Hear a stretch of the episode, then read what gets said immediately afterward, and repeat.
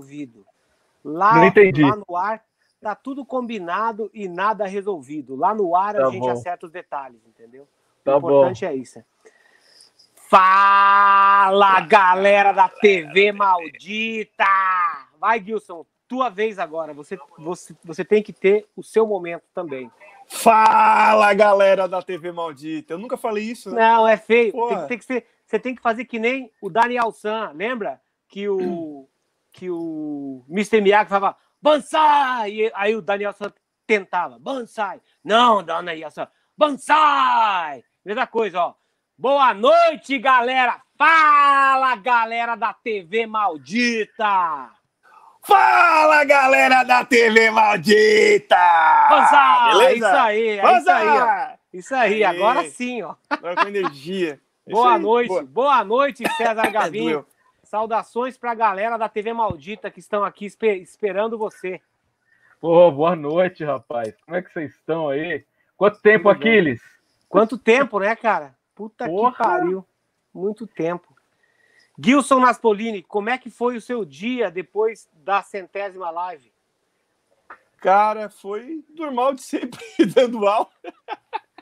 Dando aula e brincando de ser Ah, burro. e, res- e resolvendo probleminhas de shopping para ida do, ao Rio de Janeiro. É isso aí. Olha, que Ó, vagabundo. cara! É. É.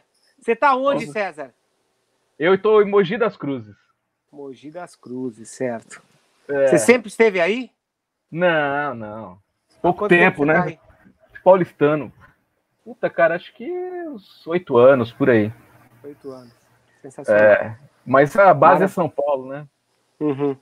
O Charles, ele mora na- em Copacabana, não? Não, o Charles é do, dos Altos do Leblon. Ah, senão a gente ia Excelente. visitar o apartamentinho de Copacabana Apartamento. dele. Mas a gente vai chamar ele, tam... Ah, ele pra também. festa. É, o, o Juba já falou que quando eu for lá gravar o disco lá nos, nas nuvens, no dia que acabar, eu vou avisar ele pra gente armar uma festa lá. E aí Pô, nós vamos primeiro- chamar todas as pessoas que participaram da- das entrevistas na TV Val- Maldita, elas já estão sendo avisadas para essa festa. Vai Nossa. ser a maior Pô. festa de abuso de estrutura da história da TV Maldita. Vamos encontrar todo mundo lá. Vai dar a polícia lá. lá, do Juba. Primeiro que a festa do Juba é festa de arromba, né? Eu já tive sei. lá. É, Já teve festa- lá? Já, fiz, fiz cobrir, fiz backstage, né? É festa de arromba. E depois que o Liminha, te, o Liminha te prometeu gravar lá no estúdio dele, que eu assisti a live, né, meu? Aham, Pô, aham. Então, é sensacional aquela live. Nós vamos levar o Liminha junto, vamos fazer uma, uma grande festa lá. Vai ser incrível. O Incrível. Barone já está avisado. O Barone disse que mora na rua de baixo dos nas, nas nuvens, então ele vai estar sempre ali em volta. Cara, eu tô mais ansioso para essa festa do Rio do que para a gravação em si, entendeu? Imagina! Vai ser tão boa quanto. Ah, gravação é gravação, né? Tipo assim, você vai lá, você vai sofrer pra caralho, você vai ficar. Cara, eu já vi que o Frustrado. áudio tá picotando aqui, tá? Já volto. Tá, você vai Tá ficar picotando aqui. frustrado, vai ter um, um momento que você fala assim, pra puta que pariu essa música, vai tomar no cu, não- vou mais gravar Mais essa bosta, vou fazer. festa. Exatamente. Aí Cara, você vai estar festa pensando na festa. né? Juba, a festa do Juba tem tudo, cara. Ele cantando, meu, vai todas as personalidades do rock nacional, meu, Meu, os discos falar, dele, é uma loucura. sem falar que a casa dele é tipo um shopping center pra baterista, né? É, é o que eu falo, é o templo, né? É o templo, né, cara? Meu Ah, Deus do incrível. céu. Várias coisas ligadas ao mesmo tempo. É tipo, cara, o Juba é engraçado. De vez em quando ele liga, né? Só pra bater papo. A quantidade de assuntos que você passa em 15 minutos é surreal, cara. A quantidade de coisas que você É, fala. É muito Juba, foda. meu. O Juba tem histórias espetaculares, igual o Gel Fernandes que tá aí online, ó. Exatamente, eu vi ele aqui, ó. Um abração pro Gel Fer- Fernandes, parceiraço, gente finíssima, grande batera. Grande... Você sabe que o Gel tem tantas histórias que eu apelidei ele de Forrest Gump, né? Ah, é? Por quê? Porra, Cara, a gente, histórias- cara, a, a gente teve muito azar na live dele, cara, que veio ele e o André. E o Que eu André vi.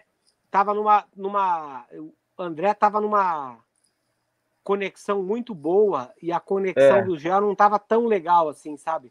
eu Então a vi. gente perdeu um pouco, assim, o, Mas, porra, as, no momento que ele ouvia e falava, dava para ver que ele tinha muita história. né? Nossa, Muita é história. o verdadeiro Forrest Gump. É isso aí. Ô, César, você tá sentindo assim que a galera tá meio que começando a se despedir da pandemia? Você tá sentindo isso? Profissionalmente ainda não, né, cara? Porque Aham. vocês músicos aí estão, estão ah, tendo outras, outras alternativas aí para para mostrar o trabalho, né, cara? Agora, Uhum. os outros setores eu acho que estão começando a voltar. Eu acho um pouco perigoso ainda, mas a gente não tem muita alternativa, né? Agora, esse lance de live que vocês estão fazendo, cara, pô, muito legal. Pô, você tocando, interpretando os bateristas, né? Eu tava vendo É. agora há pouco a do a- a- Você Não Soube Me Amar, meu, eu tô até zonzo, cara. Eu falei, olha o arranjo que o- o Aquiles É. fez e você não soube me amar, bicho. É. Cara, e essas músicas assim, tipo, eu tô dando atenção para as músicas que elas merecem, né? É como se fosse uma composição nova minha É, que eu é. tô fazendo, então leva tempo, cara, até você de- definir o arranjo, porque assim, quando você define o arranjo e você acha um caminho, existe Aham. uma distância gigante entre você definir o arranjo e você tocar bem aquele arranjo a ponto de você gravar, né? Não Ah, importa demais, que cara. não importa que você já tinha feito shuffle em outras músicas, ou drags em outras músicas, ou qualquer Sim. outra levada. Quando você põe isso dentro de uma música nova, você tem que ficar malhando aquilo até ela ficar, até ficar parte do seu repertório para você tocar, sabe, cara? É Ah, muito mas louco incrível, assim. cara. O que você tá fazendo com os bateristas brasileiros, meu, é impecável. Pô, obrigado. Você viu a Impecável. você viu a versão de Lugar Nenhum? Porra, lógico. Charles? Lógico, né, meu? Como é que é a paradinha do prato? É, do prato, é. Ficou muito legal aquilo ali, né? Cara, então, aquilo ali foi assim. Eu, tava, eu comecei a tocar música.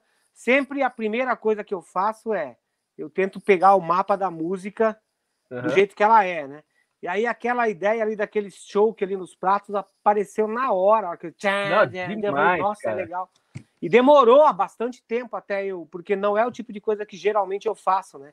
Então Aham. demorou bastante tempo até ficar bom aquilo, sabe, cara? Mas eu fiquei feliz Imagino. todas as músicas. Aí depois eu fiz também uma do Gel, né? Você se esconde. Não, espetacular. Que de Fiz abelha. também Rebelde Sem Causa. Sim, eu é, vi. No Seu Lugar, do Kid É. Abelha. Nunca Mais Voltar, do TNT.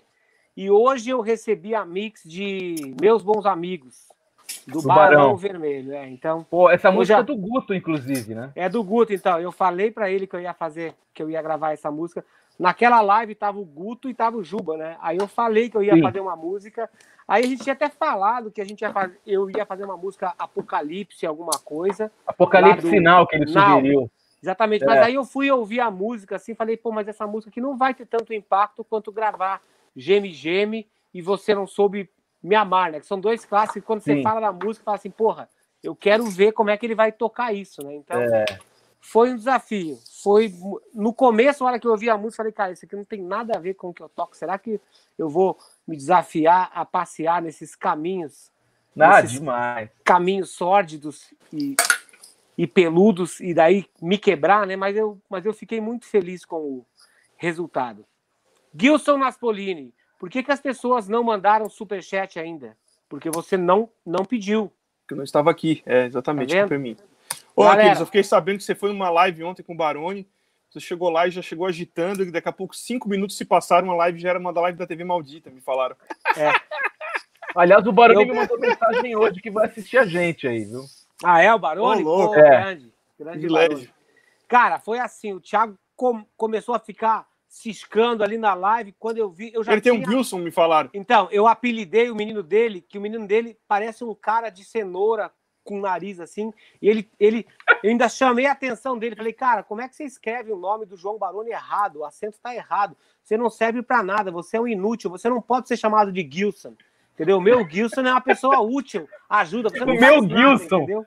É, O meu Gilson. você É uma um classe inútil. operária, É, Gilson, é uma classe operária. Tenha você também o seu Gilson, entendeu? A partir de hoje, eu vou ter Gilson nas gigs. Quando eu for tocar, eu vou dizer: ó, esse aqui é o meu Gilson. O Gilson vai virar tipo um personagem. Bonequinho, né? É, Caralho, O anjo da guarda. É, tipo isso aí. Muito bem. Me fala uma coisa, Charles. Como que você se interessou? César. Charles Pela- não, né? É, caralho, Charles. Charles e César. Tipo assim, por que, primeiro, por que, como que você começou a se interessar pelo, pelo rock nacional e por que que você e o teu irmão nunca tocaram juntos? Se é que isso aconteceu.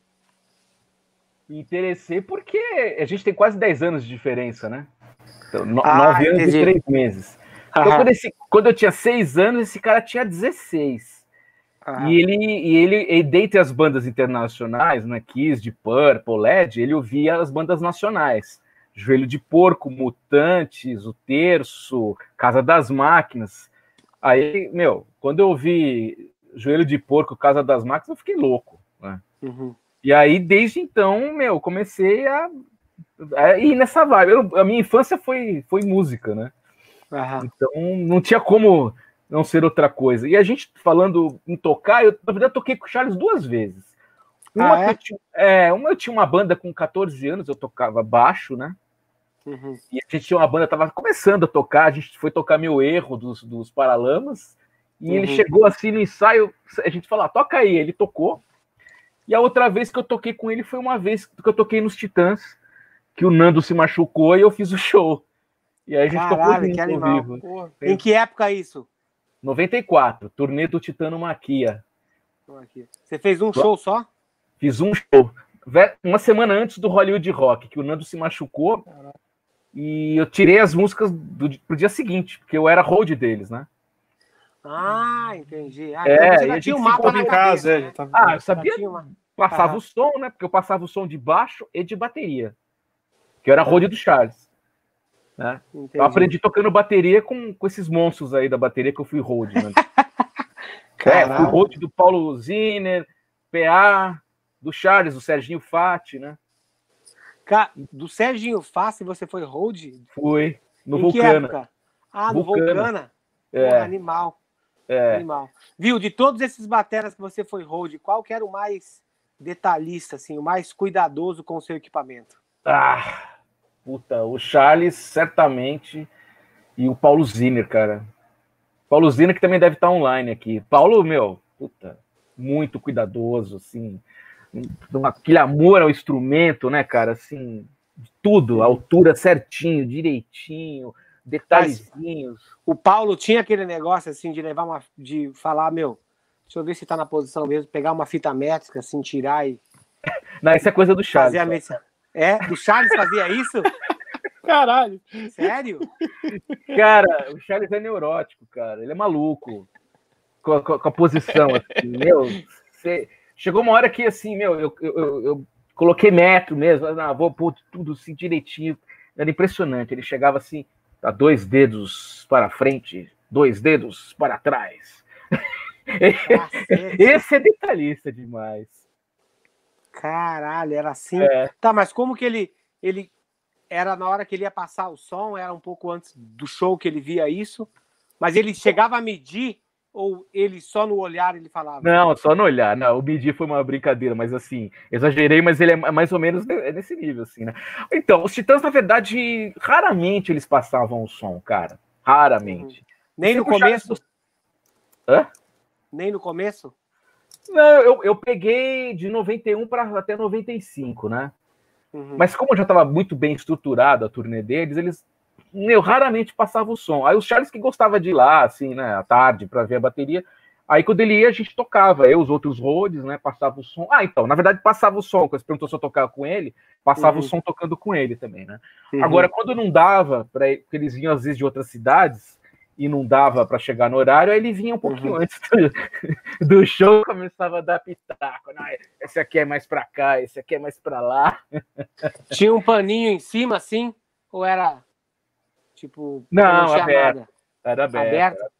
Mas, meu, vou te falar, assim, é, mexia pouco, assim, sabe? Eu deixava muito. Afinação eu sabia toda, né? Eu deixava quase. Bom, você tem road, você sabe como é que é. Então, Como que é assim? O que, que, um, que, que um técnico de bateria, pro cara ser bom, que que ele, no que, que ele tem que ser mais meticuloso? Que é principalmente saber tocar, né? Porque tem muito. Hoje em dia, nem tanto. Antigamente, assim, existiam vários rodos que não tocavam instrumento. Né? E eu acho que é muito importante você tocar e você saber a pegada. Por exemplo, assim, é, é, ele me ensinou ah, como é era a pegada dele da caixa, que era o, o mais difícil, na verdade, era tirar o som da caixa dele, né? Então eu consegui, é, entre aspas, elaborar o, o som que ele tirava na caixa para o técnico pegar, entendeu? E assim eu fui afinava do jeito que ele tocava. Então assim, a ideia para mim era, eu sempre tive muito cuidado, assim, usava duas, dois tipos de luva, uma luva para os, para os para os tambores, outra luva para os instrumentos, entendeu? Ah, animal, olha aí, ó. É, eu sempre fui é, muito cuidado, cuidava como se fosse minha, assim, né? Legal. Ó, a Marta Braga Ziner apareceu aqui no chat e falou que estão olhando. Então vamos contar algumas de histórias aí do Paulo, vai. O que que o Ziner era, no que que ele era detalhista com a bateria, assim, com o cuidado dela, assim. Puta, cara, o, Paulo, assim, eu fui road dele pouco tempo, né? Mas eu conheço o Paulo desde criancinha, quando ele ainda começou a tocar lá no Fico ou Pico com o senhor André Cristóvão e com Nelson Brito, né? Frequentava a casa dele. O Paulo, cara, ele tem uma relação de amor com, com o instrumento dele que é, assim, é indescritível, cara. Não é, meu, assim como vocês aí, né? Eu vejo vocês dois aí também, mas assim, o Paulo é aquela coisa, sabe, ursinho, assim, que você fica cuidando, né? Eu- Ano passado, no aniversário dele, ele me chamou num canto assim e falou: "Não, vamos, vem cá, vamos, vem ver meus pratos, vem ver minha bateria. No meio do aniversário dele, a gente foi Uhum. lá no canto ali no quartinho e ficou mostrando. Então o cara olha pra bateria dele assim, meu, brilha, né? E fora que a Uhum. bateria do Paulo, aquele, aquela Ludwig dele prateada, é a coisa mais linda do mundo, né? Muito Então o bom. Paulo também tem isso. E o Paulo também tem isso também do, da colocação dos instrumentos. É que o Paulo usa menos, menos, menos tambores que o Charles, pratos, né? Uhum.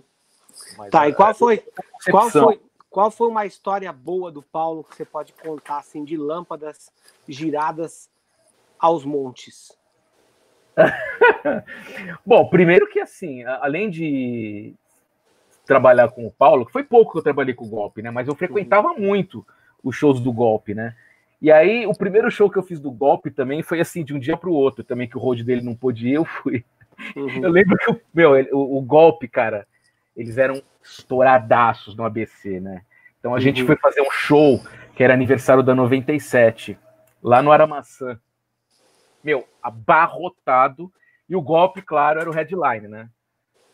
E aí tocou Banda Tafo, Marcelo Nova, acho que o Nazi, André Cristóvão e o, e o, e o golpe era, era final, a madrugada, né? Aí eu me lembro assim, o detalhe só, né? Que o Paulo tava tocando já, meu, arregaçando. Meu, eu olhei pro prato assim, eu falei, cara, esse prato vai voar, né? Aí ele deu uma pratada, assim, eu peguei o prato no alto e devolvi. Isso que é hold, viu? Isso sim que é hold, cara. Cara, é o feeling, né? Eu olhei e falei, bicho, o Pa- o Paulo vai dar uma porrada nesse prato, o pedestal vai voar do palco. Mas, meu, parecia goleiro, cara. Assim, catei e devolvi, atacou no prato e continuou tocando. Nossa senhora, isso é loucura total. Caralho.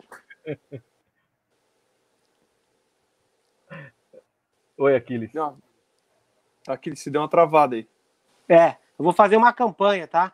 Ah, Eu quero a primeira pessoa que batizar o seu cachorro, o seu gato ou seu papagaio de Gilson vai receber um presentinho especial meu. Mas eu quero ver Puta o cara que dando. pariu. Eu quero ver, eu quero ver, Gilson. mas eu quero ver a pessoa fazendo o comando, tipo assim, Gilson, senta. E eu quero ver o cachorro sentando. Gilson, levanta, não sei o quê. Gilson, dá patinha. Aí o cara vai ganhar um presente especial da TV Maldita. Comece agora, adote um cachorro, seu animal de estimação e coloque o nome dele de Gilson. Quero Ele ver se o cachorro faz arte. Quero ver se o cachorro faz. Ele Gilson, faz- uma arte. Ele faz Hoje, arte, ele agora. caga, ele caga e senta em cima. Isso sim é fazer arte. É, fazer arte. Gilson, Verdade. vamos lá, vai. Vamos lá e vamos. Começamos vamos, com- é, Com o meu Gilson, que é o É. meu subalterno aqui, ó. O Ali, ó. Coelhinho. o coelhinho, É, o coelhinho do pau pequenininho e rápido. é. O gozador e Little Dick enganador. Speedfucker. É. Dízimo maldito. Porra, dois reais, meu. Puta que É, pariu. porra. É, não é só o pinto dele que é pequeno, a carteira É. também tá. A carteira dele também é, é pequenininha. Pequenininha, é pequenininha, não cabe muita coisa. O Pedro Bonfante mandou cincão. Parabéns, Aquiles e Gilson. Cada vez mais fãs de vocês, aprendizado em cada live. Sou batera também. César, conta como eram os ensaios do Ira na sua casa. Ó, oh, legal isso aí. Puta. Pois é, aquilo que eu falei. Eu não tive. Naquela época não tinha estúdio de ensaio, né, cara? Tinha que sair ah, na casa de alguém. Né? Cara, cara o, César falei... tava, o César foi no, nos primeiros ensaios de todas as bandas do rock nacional dos, dos anos Caralho, 80. Graças a Deus, cara. Quase todas, meu. Caralho, que Mas o, quando o Charles entrou no ID, eles não tinham onde ensaiar, né? Porque geralmente era na casa do baterista, né? Naquela época. É. E aí propunha os pais para ensaiar lá em casa, né? Então, assim, não tinha estúdio, era no, no quartinho do fundo, na lavanderia e tal, né? E o Iri ensaiava todo sábado e domingo lá, né? Então foi lá que eu aprendi os primeiros acordes que o Edgar me ensinou. É, eu vi o primeiro, olha, meu, até o quarto disco do Ira, eu conheci 80% das músicas que já eram compostas, né? Então eu peguei assim a melhor safra do Ira. Eu tinha Caralho. 12 anos, né? Caralho. E, meu, ali mudou minha vida. Eu você acha que eu ia pra rua brincar com os amigos, né, cara? Eu, eu queria assistir o Ira, né, meu? E, uhum. e, só o fato de conviver com ele ali, entrei nas histórias do punk rock, né, que o Nazi me gravava as fitas cassetes, e depois aí comecei a conviver com as bandas, né, meu, aí era o Traje, Mercenárias, Magazine, meu, Azul 29, Voluntários, e por aí foi, né. Mas, meu, uhum. indescritível, assim, você vê os caras compondo o repertório que tá até no disco clandestino deles de 90. Tá, tipo assim, você tinha as músicas assim que você ouvia a primeira vez e você fala assim, puta, isso vai estourar, meu. Tipo, ah, cita uma música. Multidão, cara. Puta, grito ah, é? multidão, puta, meu. Naquela época, assim, o pobre paulista tava começando a ser sucesso nos shows, assim, sabe? Por incrível que pareça. O, Bom, o Ira era a banda mais fodida daquela época, né, meu? Não tinha pra ninguém, cara. Uhum. Né? Aí o Paulista já tava começando a fazer um sucesso. Mas eu lembro do Gritos na Multidão, cara. Uh, deixa eu pensar aqui, que mais? O Tolices, que na época nem chamava Tolices, era uma música instrumental chamada São Patrício. Nossa, que legal. É, então, puta, Tolices era coisa linda, né? Meu, Envelheço na Cidade, puta, Envelheço na Cidade, certamente era um sucesso. Qual foi a música, assim, que você lembra de qualquer uma dessas bandas que você tava no ensaio quando o cara trouxe a ideia da música, falou assim, ó, oh, tem uma música nova, que tal? Queria mostrar para vocês aqui. Você lembra de, de alguma que você viu Porra, lugar nenhum. música? Titãs, lugar nenhum, porque o lugar nenhum era. O lugar nenhum ela foi criada, na verdade, num remix do Polícia. Se você for ouvir. O...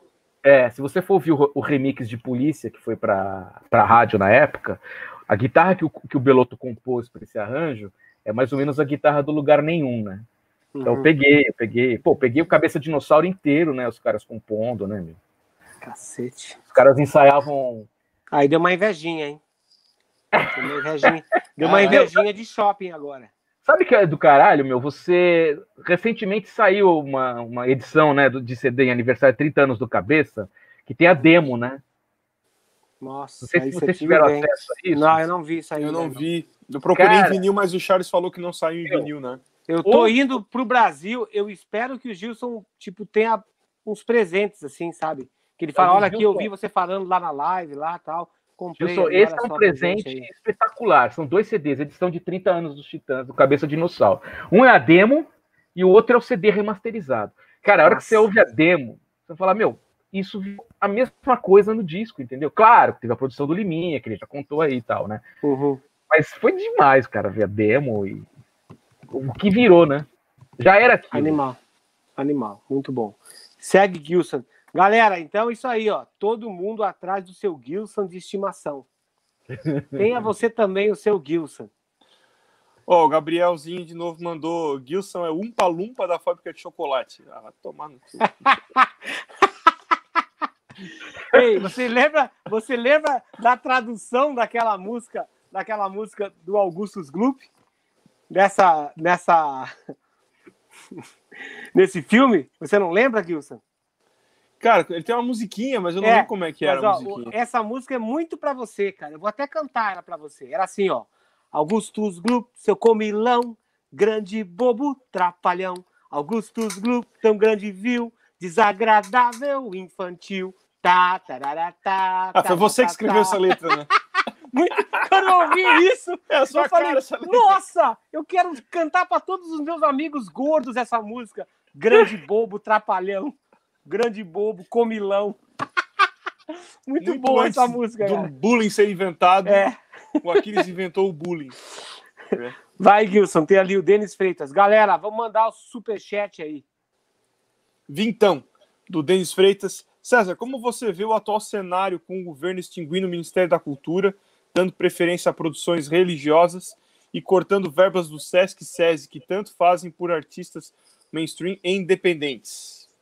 Assunto pesado. Quer, me- Pe- Pegou quer, falar de quer falar de política mesmo? É, não é uma coisa Será que que Cara, será gente boa? e- costuma E tratar, aproveitando, né? cara, César, já que você vai falar Se não, isso, vamos solar. o que, que- o que que você acha, cara, desses grandes artistas assim, que eles usam recursos da lei Rouanet para financiar produtos e, tipo mainstream, aqueles artistas que são enormes que não precisam e eles estão usando uma puta de uma grana do povo para fazer um CD ou um DVD ou um projeto deles e eles poderiam bancar aquilo com o dinheiro que eles têm, né? De gravador ou então da própria carreira deles, né? E por que que você acha que o governo apoia esse tipo de, de solicitação, né, cara? Eu sei que, porra, você dando uma grana para um artista que já é conhecido pra caralho, aquilo vai com, com certeza reverberar muito mais, mas ao mesmo tempo você não tá fazendo a lei valer, que é apoiar os novos artistas para que a cena continue crescendo e se renovando, né? É podre, né? É, a palavra que eu vejo é podre. Porque o artista rico ele continua mais rico e o artista pobre continua mais pobre, né? Ou seja, fica girando lâmpada, fica na, na lâmpada, nessa enceradeira, né? Uhum. E não sai disso, cara. Então eu sou completamente contra isso, entendeu? É que a- o que é complicado é que o brasileiro ele, ele gosta de, de- tipo assim, é, é que o cara reclama que o político ele é, faz uma trapaça, mas o brasileiro é tipo assim, pô, cara, se foi lá e trapaceou e não deu a minha parte, então sai daí, cara. Sabe, que parece que está tudo bem se for para mim também, né? É. E, e, e, e é isso que acontece, cara. É- Os caras que fazem, os artistas grandes que fazem isso, eles não estão errados. Mas não tem nada na lei que diga que eles estão errados. Então eles fazem. Lógico que Tá não. É- é- Então, É, assim, é mas, porque tem. Como diz o Samidano, né, cara? É porque tem. É porque tem muito malandro e pouco otário, né, cara? Tem que equilibrar um pouco, né? Porque todo mundo quer É ser verdade. malandro, aí falta eu acho que, a otário. acho que a discussão é longa, né? Mas é a lei de Gerson aqui no Brasil, né? Cara, como Vamos- isso vamos- ficou, né? Vamos levar vantagens, né? É. Não, Então, o Gerson, e assim funciona Gerson na falava, cultura. né? o Gerson falava bem assim, né? Pra É. quem gosta de levar vantagem em tudo. Esse slogan mas, ficou ó, muito, muito pesado. Já, já que esse cara, assim, eu acho horrível a gente estar falando aqui de música, de rock brasileiro, falar de política, né? Mas eu só queria falar uma coisa, assim, que os músicos brasileiros, 80% fala assim, o rock é de esquerda. Não, o rock não é de esquerda.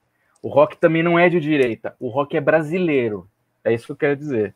Eu tô cansado de ouvir essa ladainha do cacete, cara. Que que, que, Boa, que, cara. que que você fala pra esse cara que, que fica defendendo isso, que o, que o rock é de esquerda? brasileiro, cara. Que tem que tomar muito cuidado com política, entendeu? Porque assim as pessoas limam os outros porque não é do mesmo, não, não apoia o mesmo partido que elas apoiam, que faz parte dessa lei Rouanet que você tá falando, dessa turminha, essa panelinha do Sesc do cacete, entendeu? Que só entra quem tá na panela. Cara, e tem mais outra coisa, né? Para quem, já que estamos falando aqui, vamos arregaçar, né? Porque assim, Faz Quando o solo você de dois vai- fundos aí. É, quando você vai fazer, quando você vai fazer tipo o seu cadastro no SESC e no SESI nesses lugares para você tocar, para você ter um cachê melhor, sempre tem as pessoas certas para você entrar naquela casa, para você entrar, sabe, naquela fatia, para você fazer turma da fatia. E aí o Opa! cara te fala, aí o cara te fala bem assim, ó, ó, só que tem uma coisa, tá? O cachê, quanto é que você ganha? Aí, quanto é que você quer de cachê? Aí você fala assim, ó, eu quero tanto. Aí você fala, tá, beleza então. Eu vou te. Só que é o seguinte, eu vou fazer você assinar um contrato no valor de 30. Mas eu- Isso. Aí você fala assim, não, mas peraí, eu pedi, eu pedi 7. Não, eu sei. Os outros 23 você me repassa depois. Exatamente. Obrigado, Aquiles, por você falar isso. Já me você- porque assim, já cansei aí de você- brigar na internet por isso. Aí você fala assim, tá, mas pera um pouquinho então. Não dá pra gente, então, tipo assim, aí na lei de Gerson você fala assim, não, então para aí, não dá pra eu ganhar 10, então, e você ganhar 20? O cara fala. Isso. Aí, você, aí, aí o cara fala assim, não, não, peraí.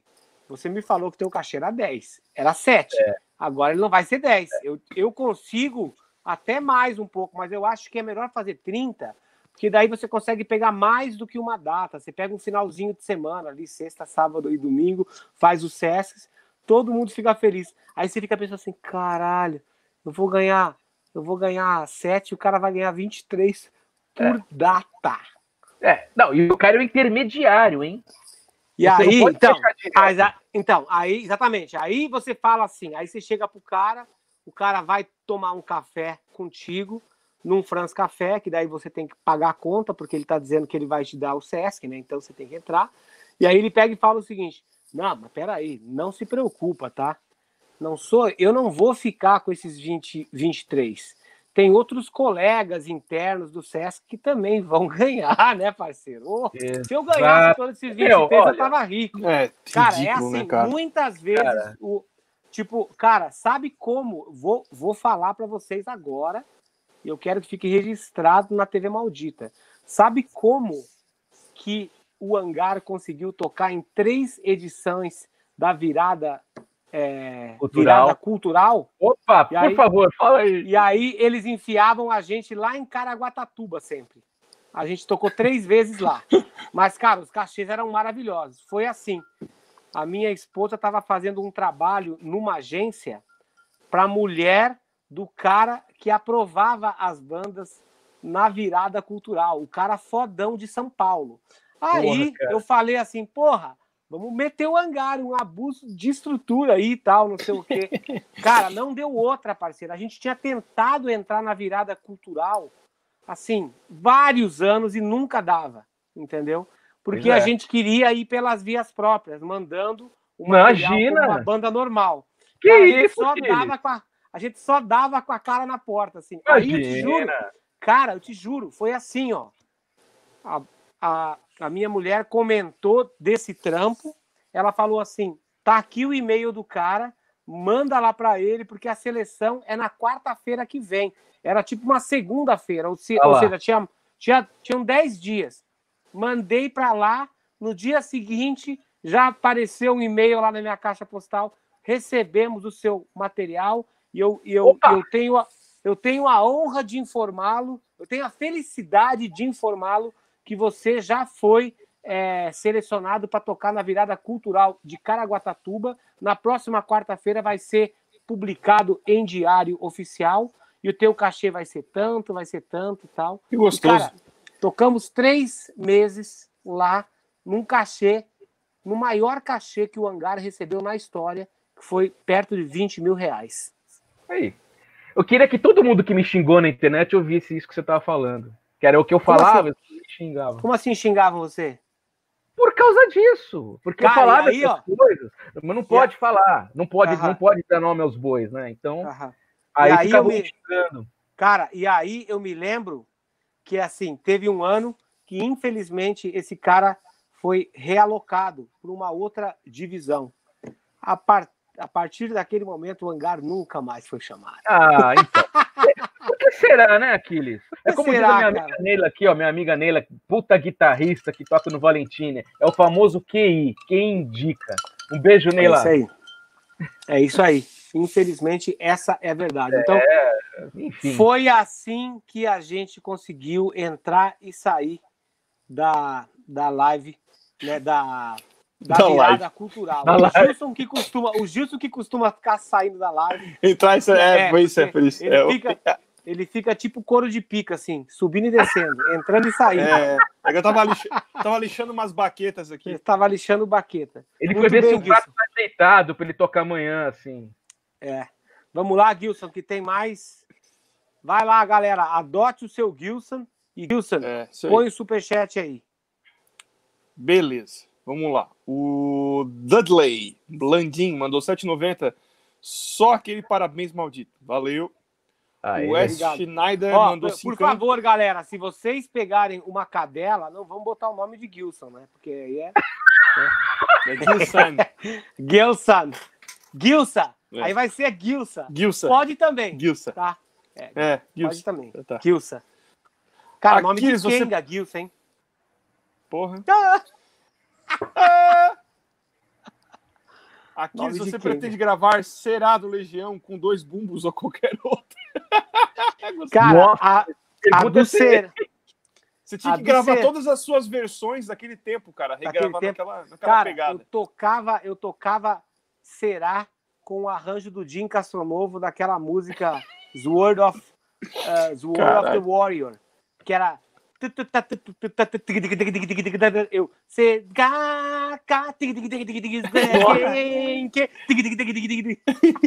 eu que é o Renato Russo cantando isso. Cara É. do céu, eu te juro, os caras. Aí tem umas. Tem umas filmagens antigas, né? Que eu fazia aquelas viradas de tipo dois compassos e meio, às vezes três, assim. Aí a galera tava toda dançando lá nas festinhas fantasia, assim. Quando eu começava a virada, a galera parava. E aí, quando eu voltava no groove, continuavam dançando assim, porque as pessoas se perdiam na dancinha. na dancinha do ódio. Vai, Gilson. Vamos lá. O Silene Pérez mandou cinquentão. Valeu. Grande César, enciclopédia do rock nacional. Conhece muito. Isso aí. Bem Obrigado. Eu, assim que eu gosto. Silene. André Nascimento. Tem alguém rufando os tambores aí. Dezão. Como foi a experiência de trabalhar com os Titãs de Miranda no Banguela Discos? Aquiles e Gilson, vocês são o Batman e Robin do metal. Isso é perigoso. É perigoso. Porque o Batman e Robin eles fazem É. Eles fazem, ó, briguinha de espadas, como diria o Regis Tadeu. Regis, meu amigo de infância, Eu sei. eu toquei Ele também com ele no Jaqueline. Ele contou muitas histórias aqui. Ó, Sensacionais. o, o André Como é que foi a- Nascimento, puta cara aí que segue meu programa, sempre assiste, sabe muito de rock brasileiro também. E a pergunta dele aí sobre trabalhar com os Titãs no Banguela é, foi também uma experiência muito grande, porque eu fiz discos sensacionais lá, assim, que foi o primeiro do Raimundos, o primeiro do Mundo Livre, Mascavo Roots, Nossa. o Little Quail, que é um disco do Little Quail que eu amo de paixão aquele disco, Kleiderman, que é o projeto do Branco e do Brito, né? É. E foi, foi interessante, assim, a gente. Porque eu- logo, eh, pouco antes, a gente tinha trabalhado no Titanomaquia, né? Que era com o Jack Endino. E foi lá que surgiu a ideia do Miranda com os Titãs de faz- montar o Banguela, né? E Ah. aí, logo na sequência, a gente foi para fazer o Banguela. Então, assim, foi. O Banguela era um point, assim, de todos os músicos aqui de São Paulo, Rio e Brasília, né, cara? Até Porto Alegre, né? Mas o que que era? O Banguela era, era, era só a gravadora ou tinha um, um complexo de gold, assim, tipo um, um lugar um lugar onde as pessoas se encontravam? Cara, o Banguela, ele era uma salinha no estúdio Bebop, ali Ah, em tá. Pinheiros, perto Ah, da tá. Final, Ah, né? tá. Então, assim, o Banguela descia, gravava no estúdio na madrugada, né?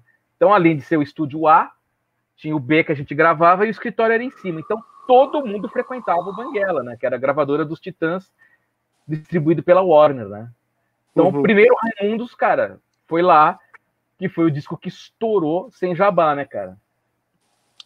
Tá. Então, tipo assim, você tá falando basicamente que isso aí foi uma fonte de renda legal para os Titãs? Não, não, não, imagina. Pelo contrário, Banguela afundou. Aliás, foi o disco do Mundo Livre que afundou. Né? Por quê? Porra. Porque tava parecendo o Sgt. Peppers dos Beatles. Não terminava nunca. Porque era uma epopeia gravar com os caras, entendeu? É, demorou pra caramba. O baixista Mas tinha por quê? problema. Dá um exemplo. Por que que Porque ser? assim, a divisão do, do- do- do- da produção ficou com o Charles e com o Miranda. Então, os caras, principalmente o baixista, encanou com o Charles. Ele meio que tinha um medo Ah, do quando Charles. começa isso. É, Uhum. aí ele não gravava. Então, quando a gente ia viajar no final de semana com os Titãs, aí ele gravava os baixos. o Charles chegava, parava tudo de novo, né? Nossa. Não, e fora que virou, meu, mirabolante, tem participações de todo mundo, cara, no disco, assim, até da Malu Mader, né? Faz um backing vocal tal, né? Que festa! É, não, era uma festa, e assim, demorou demais, assim, o disco deu, quebrou Banguela. Quebrou. Já no segundo disco, entendeu? Então, não deu certo, daí tanto é que fechou, né? Depois de seis discos, o Banguela fechou. Seis ou sete. Quanto tempo foi isso? Ah, o ano de 94 e 95. Qual foi o disco, assim, que foi dessa safra aí, que foi o, o carro-chefe, o que foi mais bem recebido e o que vendeu mais? O Raimundos. Raimundos, Raimundos. né? Sem dúvida. O primeiro disco do Raimundos. E depois o Mundo Livre, né? Se você pegar uh, várias listas do rock brasileiro, o Mundo Livre sempre tá nessa lista, cara. O primeiro Ó, disco do Mundo Livre. Eu vou falar uma coisa assim que ninguém sabe, mas o, o Gilson Naspolini me, me, me confessou uma vez que ele detestava aquele mundo livre, aquele negócio de mangue, Nossa, que, que, ele queria, que ele queria quantizar todas aquelas percussões, estava tudo mal tocado, é. tudo desquantizado. Ah, então, isso é verdade. Tô, tô falando é. aqui agora, entendeu? Que ele é. odiava aquele tipo de disco, negócio de zumbi, de mangue, a puta que pariu, ele não é, queria um dia, saber. Um dia, ele um queria dia quantizar falei, tudo. Um dia eu, eu falei pro Aquiles que assim, ó, se a gente pegasse os tamborins e colocasse todos tocando ao mesmo tempo cravado, ia rolar uma inversão de fase e ia sumir o som, daí ficaria perfeito. é. Ia ficar perfeito dentro da caverna de Dark, cara. Que felicidade, Pô, mas segundo alguns, felicidade. Segundo alguns pesquisadores estrangeiros, eles apontam o Mangue Beat como o movimento mais importante da música brasileira depois do, da Tropicália, né? Que foda, hein? Eu quero só frisar que tudo isso é zoeira. E o Gilson, tá e o Gilson vai é e odeia esse é, Mangue Beat, é. essa puta que pariu. Tira isso, cara. Ô, César. Queria ter o vinil aqui para te mostrar, mas eu não tenho. César, me fala Diga. uma coisa. O que, que você acha assim que foi que foi assim que, que impactou tanto para que o para que o mundo livre, esse movimento do Mangue, Mangue Beat tivesse tanta tanto apelo na mídia do Brasil, especialmente dos dos VJs, né, e da programação da MTV que deu uma puta de uma força para isso, né? Eu não entendi, falhou o que você falou. O que que empatou? Eu não entendi o que você falou. Não, o que que impactou? O que que você acha ah, que, impactou que que impactou nesse, é, nesse movimento do, Beat, do Mangue Beat? O que que era tão diferente assim que você acha que chamou a atenção, né, da grande eu, mídia e também acho, da MTV? Eu acho que a inovação, né, dos tambores é e da música pernambucana com a cultura pernambucana, né? E com rock, Porque... né? Misturou tudo, né, cara? É, então, eles misturaram tudo. Pô, o Chico Science, cara, eu trabalhei com eles, assim, ele era um geninho, né, cara? Ele foi o cara que inventou isso, ele e o 04 do Mundo Livre, né? Mas e a MTV acreditou muito. Assim, a MTV acreditou não só no Mundo Livre, como várias bandas dos anos 90, né? Que tinha o selo uhum. Sim da MTV. Que foi a época que eu trabalhei lá também, que eu larguei o Banguela e os Titãs para ir para a MTV, né? Uhum. Então tinha o selo Sim da MTV. Então a MTV acreditou no Skank, depois no J Quest, no Planet Ramp, no Raimundo, Patufu, né? Rapa. Por... César, por que, que a geração de bandas dos anos 80 é tão imbatível, cara?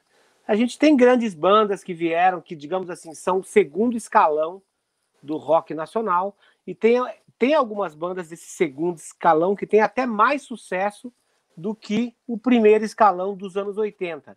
Mas digo assim, não sei, eu, eu acho que os compositores, acho que as músicas, acho que as gravações, tudo, tem uma magia diferenciada, cara. O que, que você acha que é isso? Você acha que. A, uh, vou voltar só com pergunta aí. Você acha que a década de 80 é imbatível? É o que, Nossa. tipo assim, muitas pessoas falam isso, né? Puta, Sim. Não, não se fazem mais bandas como nos anos 80, né? E muitas dessas bandas do rock nacional, que são as bandas que vieram depois dos Sim. anos 80, eles são fanáticos pelas bandas e respeitam é. pra caralho toda a galera dos anos 80, né? Ah, cara. Que...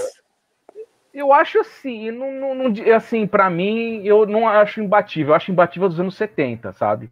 Uhum. Mas dos anos 80, cara, que foi assim, que nós vivemos bastante, acho que você tem minha idade, eu acho que tem bandas espetaculares, né, cara? Que eh, o trio, né? O trio de ferro, como se fala na mídia, né? Uhum. Paralamas e Legião. E, meu, Ira, o traje Barão Vermelho, né? Assim, são, são as melhores, assim. Mas é meio curioso, porque no final da década de, de 80 deu uma, uma caída, né? É. Eu me lembro muito bem que. A lambada veio e acabou com tudo. Cara, eu acho que tem a lambada, mas acho que tem um fator pior aí, que eu acho que era o jabá da a rádio e a televisão, ela vira, né? Ela troca o rock nacional pelo pagode, pelo axé e pelo sertanejo. E aí o que, que muda? Muda a televisão, muda a configuração das gravadoras, muda a rádio e entra o jabá. E as bandas começaram a, também a, a, a, terminar, né? Assim, o RPM terminou, né? Assim, então eu lembro que na virada do ano de 90 para 91, que era quando eu fui trabalhar como road com os Titãs, a gente excursionou junto com os Paralamas, né? Então os Titãs uhum. lançaram tudo ao mesmo tempo agora, que você conhece bem, os dois, né? Gilson ah, também. Uhum. E o Paralamas lançou os grãos. Cara, era uma luta Entendi. fazer show. Porque, Cara, assim, os grãos foi muito experimental, né? É, puta disco experimental. Meu, canções. Aliás, é o disco que eu mais gosto dos Paralamas. Não sei Tem se é duas músicas só conhecidas, né? Do público. Eu não sei assim, porque né? eu tenho essa relação da turnê com eles, que a gente excursionou pra caramba, fizemos Hollywood Rock juntos, que eles eram headline, né? Titãs tocando junto com Paralamas e tal. Mas. Eu acho que só a Tendo a Lua que estourou, né? O resto. Track Track, talvez. Também. Sim, Track Track também. Não, tem. Mas... Eu acho as músicas sensacionais, é. cara. Mas digo e... de ter estourado, né? De ter... É, não, então, mesmo Titãs, com tudo ao mesmo tempo agora, meu, foi um. A mídia caiu matando, que era um disco escatológico, né? E era, né? E era, foi uma aposta. Eles autos se produziram, porque o Liminha, como vocês conversaram aí outro dia, o Liminha não pôde gravar, eles se, re... Se rebelaram e falaram: não, nós vamos se autoproduzir. Uhum. E aí fizeram aquele disco que a gente já sabe, alugaram uma casa na Grande Aviana, fizeram o disco. A mídia desceu o pau nos Paralamas e, no, e nos Titãs, e ali, cara, os shows começaram a cair, a cair, a cair, a cair, porque pegou um outro público, cara. Mudou tudo. Mudou o público, mudou a rádio, mudou a televisão. Aí entra a MTV, que era outra coisa para pegar a geração dos anos 90, eles ficaram meio ali no ar, assim, né? No limbo. Na caverna de Dark. Mas eu, voltando à sua pergunta, eu acho que imbatível a década de 70, cara. Do rock nacional. Legal. Vamos, Gilson. Vamos. Inclusive o Gabriel, o ligeirinho, já me mandou mais uma montagenzinha aqui. Daqui a é, pouco eu boto aí. Boa. Peraí. Peraí que eu tô baixando, meu computador é mais lento que ele. Peraí. Mas, mais lento? Ah, porque ele é muito rápido, né? Ele é muito rápido, né? É, meu computador é rápido, mas é que ele é mais rápido. Ah, consegui. Peraí. Olha aí, ó, quem tá online, ó. Lúcio Zaparoli, do Santa Gang. Outra puta banda dos anos 80 de rock and roll aqui, que eu vi os ensaios. Um abraço pro Lúcio, grande Santa Gang. Olha isso aqui. Um palumpas. olha aí, olha enquanto a gente fica aqui Canta a musiquinha agora, Aquiles. Canta a musiquinha. Canta a musiquinha. Augustus Gloop, Como é que é seu comilão, grande bobo, trapalhão. Augustus Gloop, tão grande viu, desagradável, infantil. Pá, parará, pá, parará, pá, parará, tá. Ô, coelhinho, fodedor, Vê se acha essa cena aí e põe a carinha lá do Gilson dançando nessa cena. Todos lumpa-lumpas dançando. Faz a montagem para eu postar amanhã. Boa. Estagiário manda bem. É, vamos lá, Gilson. Tá, voltando aqui então.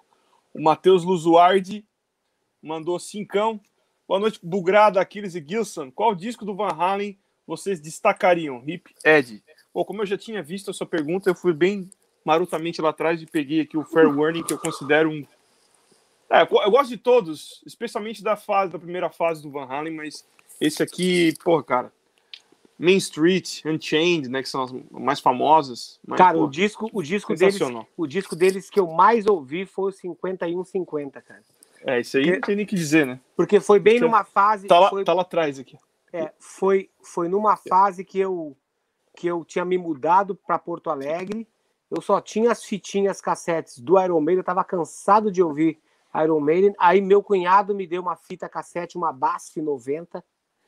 BASF 90. 90 Nossa. minutos é, era é. na minha época, hein? É, ele me deu uma BASF 90, falou assim: então escuta isso aqui, ó. Ele me deu uma coletânea de Beatles, que eu, acho, que eu ouvi pra caralho.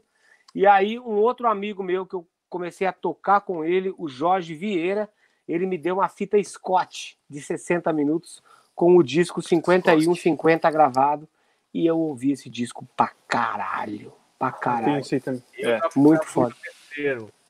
E você? Students First. O Children First também era muito legal.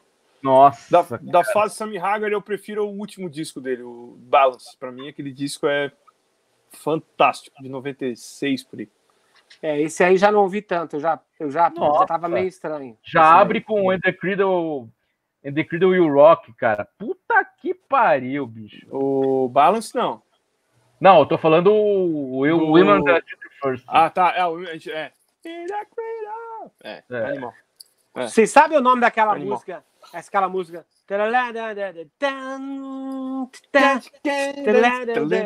É. Como que é o nome dessa música aí? Ah, Ah, eu não vou sabe que lembrar, o Ed cara. gravou isso aí direto na mesa, guitarra? Cara, eu Não vou falar nada, uma ele outra pegou a coisa. guitarra e botou direto na mesa de som. Cara, eu vou falar Eu uma não outra sei que eu vi isso aí, mas eu ouvi falar que ele gravou direto falar- na, é só guitarra na mesa de som. Eu vou falar uma outra coisa que talvez vocês não tenham percebido. Mas nessa música, o Alex Van Halen não ataca um crash nenhuma vez. Nada. Ah, finish what you started, alguma coisa assim. Come on, É. baby, Ó, detalhe que vi o Van Halen ao started. vivo aqui, hein, em 83, hein? Com a é abertura que do. é? Eu vi o Van Halen ao vivo em 83, Cara, no ginásio do Ibirapuera, com a abertura do Patrulha de Espaço. Minha Ficamos surdos uma semana. cara, eu quase Caralho. fui, mas eu tinha um ano, aí a minha mãe não quis me levar. Eu tinha 13. Ele não era o Gilson ainda. E É, ó, Gilson. de Espaço, galera, aqui ó, escutem essa música, Finish What You Started. Escutem É. essa música, vocês vão ver a genialidade dos irmãos. O cara não toca um crash e você não sente falta. Entendeu? Toca É- aro, né? Ele faz aro, É, faz uma ele toca com aro aro de tom, tal, e aro ele de tom. abre o chimbal, fecha, cresce. É. tipo, ele fica tipo o Gilson brincando de couro de pica, assim, subindo e descendo a dinâmica É. da música. É isso é muito interessante. Tem Isso tudo é uma velocidade. Por uma velocidade, é. É isso aí. Vai lá, Gilson. Superchat. Hum, hum. O Ricardo Wildchild mandou 6,70. Parabéns para um dos meus bateristas preferidos de Niver hoje, que toca muito, Tico Torres. 67. Cara, Caramba, 67 anos. Puta que Parabéns. pariu. Parabéns ao Tico Torres. É, vamos celebrar quem está vivo também, isso aí. É. Bom Jovi, Wasp, valeu. Rafael Alves. Torres. É que Tá carregando. Peraí. Ai, ai. Galera, vocês também podem, se vocês estiverem com, com o dedo de vocês sem estar li, lixando baqueta nem nada, vocês podem dar o like ali, ó. Pega o mousezinho É, e dá o like ali na, na Ó quem parada. tá online aí, o Serginho, Fati. Ah, é? Olha lá, A lenda lá ali, cara. ó. grande Serginho. Sérgio falei Fácil, ó. Sérgio, o César falou aqui, ó, que você era mó relaxado com a tua batera, que você falava pra ele, não, não precisa de case, não. Case não é, não é raiz. Pode botar aí a batera no É. meio fio aí, tipo, bumbo virado, machucando todos os aros, assim, não, beleza, depois, depois eu pego outra, é isso aí, rock and roll. O cara que toca bateria e toca teclado juntos, bicho. É impressionante o Serginho, cara. Serginho Festas, é isso aí. Vai, Aí, Gilson. ó. Não. O Rafael Serginho, Alves. O Serginho Fácil é o cara que foi lá, lá no estúdio do Viper, montar a batera, ensaiou as músicas sem o Val saber, tocou pro produtor e aí puxou o tapete do Val. É isso Eu aí, vi, eu Serginho. vi, ó. Bem eu vi preparado. Serginho, faça o que eu faço. Ó, Faça o que eu Você faço. sabe que tem uma, uma parte antes disso daí, que é o Marcos Klein, guitarrista do Traje, que ele era baterista do Viper, né? Ah, Ele não foi o- sabia dessa. Primeiro baterista do Viper, Marquinhos Klein. Caralho. É, depois que ele foi pra guitarra. Caralho, não sabia dessa não. Essa é nova. É, Olha só, live de revelações. Live de revelações. É isso aí. Vai. Gilson. Rafael Alves Cincão, boa noite. Quero ver tocar faroeste caboclo com dois bumbos, mas sem parar. Caralho, Infusa. confusa. Que confusa. Que confusão. Vintão do Denis Freitas. César, alguns fãs são muito nostálgicos e relutam em ouvir sonoridades atuais. Existe um cenário underground do rock nacional independente gigantesco, bandas que fazem um som atual com letras atuais. Quais você você conhece? nossa. Conhece as The Palaces Burning? Não. Não, essa não. Cara, esse É, nome é muito. banda, Gilson, esse nome é. Gilson, esse nome é muito grande. Quando o cara, quando o cara lembra do Palace, já pegou fogo. Entendeu? Tem um burn no final. Pois Cara, é, um CDzinho pro César pra ele ouvir. Mas é metal. Meu, tem várias bandas fantásticas, cara, principalmente no Rio de Janeiro. Tem o Auto Void Remdation, que é aqui de Santo André, que é Stoner. Puta, é do caralho. Tem o Melira do Rio de Janeiro, Thrash Metal. Aliás, a baixista é filha do, do Guto Barros, tocava no Lobão e os Ronaldos. Nossa, que legal. É, meu, tem várias bandas. Olha, entra no rockbrasileiro.net, que é meu site. Lá tem uma lista de nomes de bandas de rock do rock brasileiro espetaculares, todos os dias postadas. Um monte, ó. Boa. Aqui atrás, ó, esses CDs aqui, ó, tá vendo esses CDzinhos aqui atrás, ó? Tudo banda Caralho. nova para eu ouvir, ó. Caralho. Sério? Aí é, é só o que tá Aqui que falta ouvir. nova? É, aqui que falta ouvir. Ali, do rock brasileiro, três paredes ali. Tá, mas, ô César, eu quero saber assim, ó.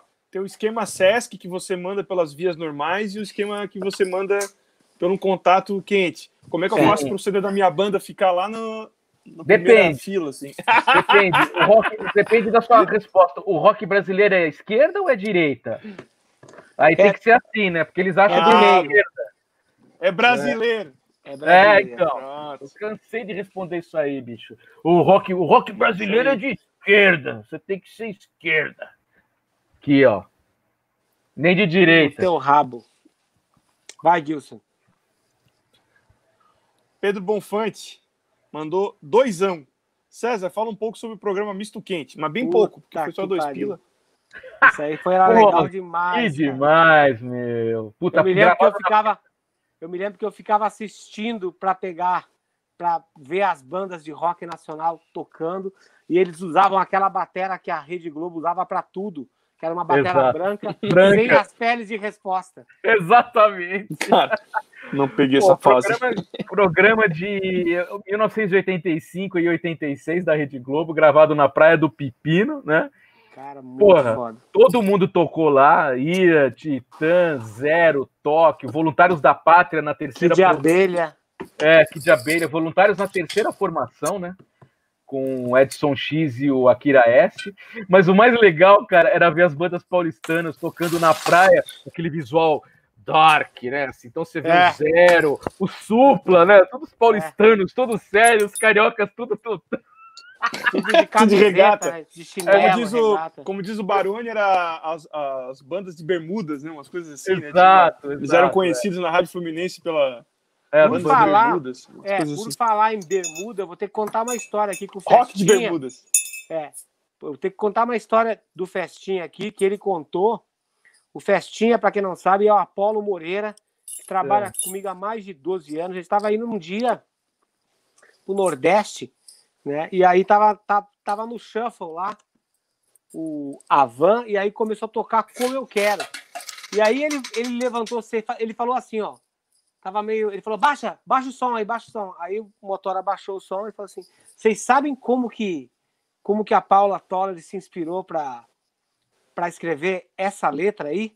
Aí eu fiquei curioso, né? Falei, pô, rock dos anos 80 eu quero saber. Aí ele falou assim: isso aí aconteceu logo depois do primeiro Rock in Rio, porque ela teve um, um affair com o Angus Young, e aí aquela parte da tira essa bermuda que eu quero você sério foi para ele porque ele tocava com bermuda de colegial. Não! Me tire da- Cara Me do tire céu. daqui! Cara, a gente bateu tanto nele, a gente chegou a jogar extintor. Ele falou sério. Ele, falou sério, que era uma história que um amigo dele tinha contado. Cara, a gente destruiu ele. E aí, todas, todas as vezes que a gente tá no carro, alguma coisa assim, e começa a tocar essa música, eu só olho pra ele assim e ele fala assim: não fala nada. ou então, ou então começa a música assim, a gente só olha pro lado assim, ele só começa a dar risada quietinho. Grande Paula Toller, né? Destruiu corações. É. Caralho, e como? E, cara, naquela época ela nem era tão legal assim, né? Você pega esses, Você Depende pega, do que você tá falando. cara, não, assim, se Ó, é, o UOL, se é- vai pro UOL. é, se é que você me entende, você pega aquelas apresentações ali do misto quente, assim, né? Tipo, ela se transformou durante os anos, né, cara? Tipo, digamos assim, né? Ah, tá Mas- de visual, né? é, exatamente, é. É isso aí que É eu tô porque eu já falando. fiquei então. quatro horas e meia pra entrevistar ela esperando, assim. Esperando onde? Na porta do camarim. Na rua, Quatro na fazenda horas- ou numa casinha de E saber? meia Quatro Pro horas e Multishow. meia. pro Em Multishow. que época? Cara, e era pro Multishow. Foi naquele show de 30 anos? Não, foi num programa chamado Música Brasileira, Uhum. que era do Multishow. E Qual foi o motivo desse atraso que só o. Só... A única Ah. pessoa que eu fiquei esperando assim foi o Gilson, uma vez. Ah, É, então, o Gilson vai virar uma Paula Toller, de repente. caralho. É, Gilson. Ah. Então você já sabe o que vai acontecer contigo. É, meu, não é, não é fácil, viu, cara? Não é fácil. Tá, e qual foi a. Qual, qual foi a personalidade do rock nacional que foi a mais mala durante uma entrevista? Mas tem que falar o nome. Não Amanhã tá adianta, não adianta se esconder embaixo desse, dessa abinha de bonezinho de shopping aí. Tá, eu vou tirar o boné então, vai. Olha, depende. Você tá perguntando Fala do seu deu, irmão, que daí é mais fácil ele deu entrevistar os programas que eu participei que. Os Tá dois. bom, eu vou falar, vai, eu vou falar. Paulo Ricardo, né, cara? Sério? Caralho. Paulo Por Ricardo quê? é difícil, né, cara? Porque. Cisma, eu não quero dar entrevista agora. Mas ele sabia quem você era, sabia da, Claro, pô, eu tenho. que você Eu tenho irmão. história com o Paulo Ricardo que tá, que tá escrita tanto no livro do RPM como no livro, como no livro dos Titãs, né? Cara, quando ele por- descobriu que o Charles entrou no- no- nos Titãs, que o Charles estava no RPM, ele ligou em casa pra xingar o Charles, eu que atendi, né? Caralho. Então sou eu que sofri. Então, assim, eu tenho uma história com o Paulo Ricardo que é engraçado, né? Mas todas as vezes, cara, tinha alguma coisa. Faz Cara, parte. Tá, por que, que você acha que os quatro coiotes foi tão mal recebido, cara? Depois Por daquele tudo, né? sucesso, depois daquele sucesso incrível do Rádio Pirata, banda estourada, a produção em Los Angeles, maior expectativa do lançamento e pá. A banda fundou antes, cara. A banda fundou na turnê do, do, do Rádio Pirata. Sério? Aí, é, porque eu entrevistei o PA, cara. Falecido PA, né? Que Deus o. Falecido PA, é. Eu também fui road, inclusive. Ele, ele contou isso, né, cara? Porque eles ficaram tão malucos, cara. Subiu tanto na cabeça a fama, a- as drogas, cara, a loucura, a convivência, cara, que eles não conseguiram se. Eles se desintegraram.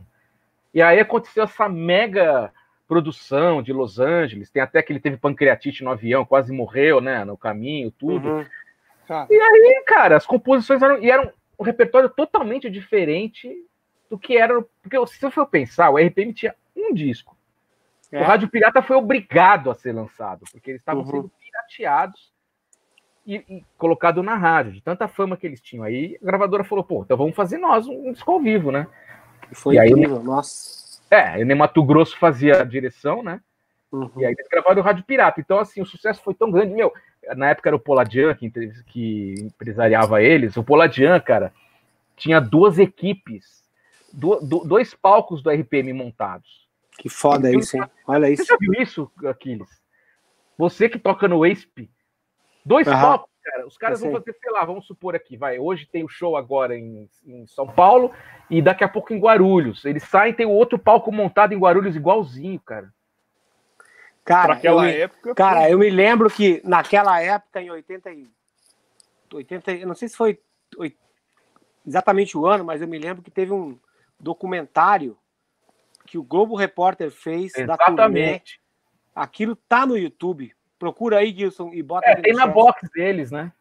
Cara, aquilo ali é como, é que eu, impressionante. como é que eu busco cara. isso? Põe documentário Documentário é Globo RPM, É. Globo Repórter. Cara, o tamanho da banda naquela época, assim, era uma coisa, cara, nunca visto, cara, no Brasil.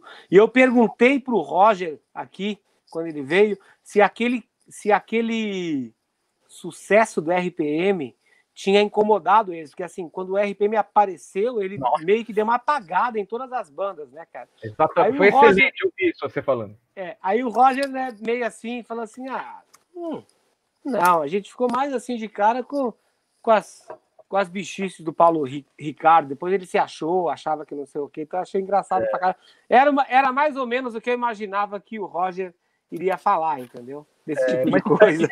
Outras bandas, assim. Era uma coisa meio. Como é que é? Tinha rixa com outras bandas. O Ah, RPM, era, uma, claro. o RPM era uma coisa mais isolada, assim. Que eles estavam. Era muito gigante perto deles. Era Mas as outras enorme, né, atrás, né, meu? É. Tinha uma rixa saudável, digamos assim, vai. Mas, mas César, você acha que eles afundaram por essas questões internas da própria banda ou por a questão da gerência, às vezes do Poladinho? Não. assim? Não, tinha uma puta estrutura, cara, mas eles mesmos afundaram, entendeu? Eles não aguentaram. Principalmente entre Paulo Ricardo e, e o Schiavon, né? Assim, é... Galera, só para vocês terem uma ideia, esse documentário tá lá na, lá, lá na página o Vevo do RPM, tem quase 1 milhão e 200 views. É Caralho. brutal, cara. É tá no brutal link isso aqui, já botei. É, eu no- É muito foda. foto do RPM que, que tem esse documentário aí. Mas, meu, Ca- só pra falar do traje aí, foi demais. Só vocês para juntarem o Eleospa, o Flávio e o Bacalhau. É. Meu, depois entra o Roger. Foi O espetacular. Roger foi Bacalhau no trânsito, bacalhau no trânsito. Bacalhau no trânsito foi- dirigindo. César, você imagina eu, um mero, um mero mortal, o, o, o Roger me ligando, cara. É. Ó, e aí? Eu, caralho, reconheci a voz assim.